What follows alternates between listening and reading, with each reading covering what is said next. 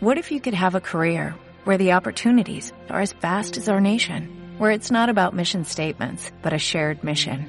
At U.S. Customs and Border Protection, we go beyond to protect more than borders, from ship to shore, air to ground, cities to local communities. CBP agents and officers are keeping people safe. Join U.S. Customs and Border Protection and go beyond for something far greater than yourself. Learn more at cbp.gov/careers. Canalizar emociones. Vamos comprendiendo que el ego tiene dos caras, es dual, como todo en esta dimensión.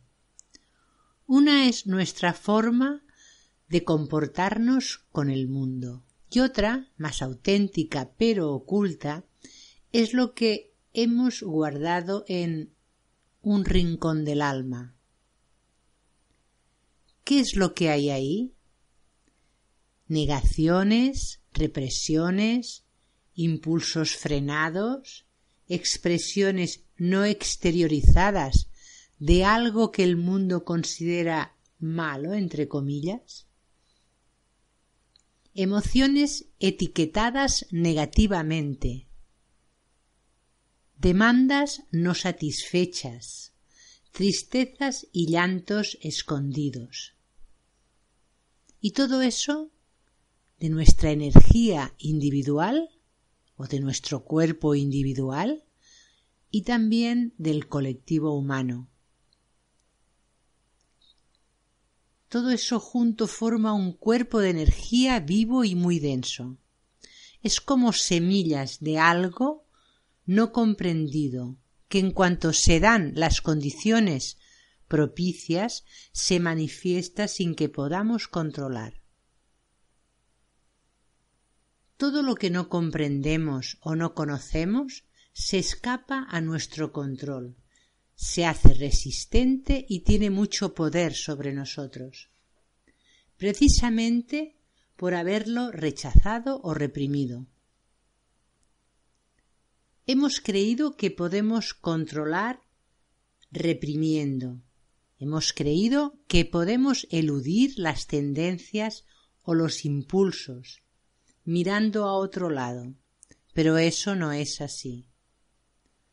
Nada que esté dentro de nosotros es posible eludir. Absolutamente nada. Todo está ahí. Y precisamente por ser rechazado y eludido, se ha hecho poderoso y nos controla. Controla nuestro cuerpo, nuestras emociones, nuestras relaciones, nuestra salud. El hígado, el bazo, por ejemplo, se ven afectados por la cólera, por la ira.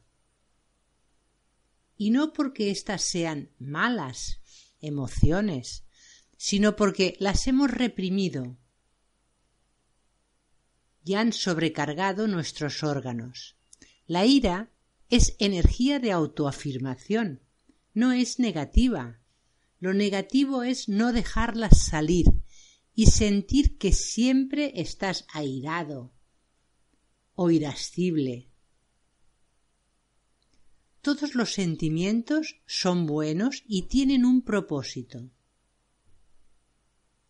cuando se reprimen dejando que queden atrapados, se convierten en malos sentimientos, se vuelven resentimientos.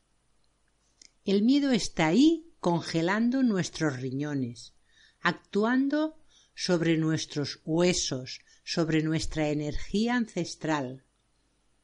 La obsesión está anclada sobre el metabolismo del azúcar en el páncreas, y sobre el bazo y la circulación de la energía. El exceso de exaltación, que no es alegría, sino manía, está sobrecargando tu corazón.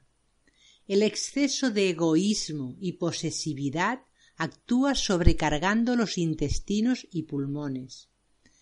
Te ahogas literalmente entre tus apegos y entre todo lo que intentas retener. O sea, todas las emociones dibujan nuestro cuerpo y también nuestras relaciones. Cada uno de esos aspectos reprimidos y abandonados en la sombra es una parte no desarrollada de un aspecto positivo de la misma emoción.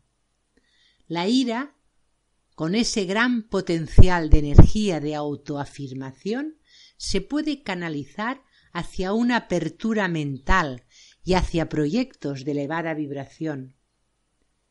Una persona obsesiva puede ser muy tenaz y constante en la acción. Todo tiene dos caras, y no podemos negar la raíz oculta mirando solo la flor. Podemos crecer si tenemos buenas raíces, podemos ascender a la espiritualidad si descendemos al cuerpo, a la tierra, a la raíz.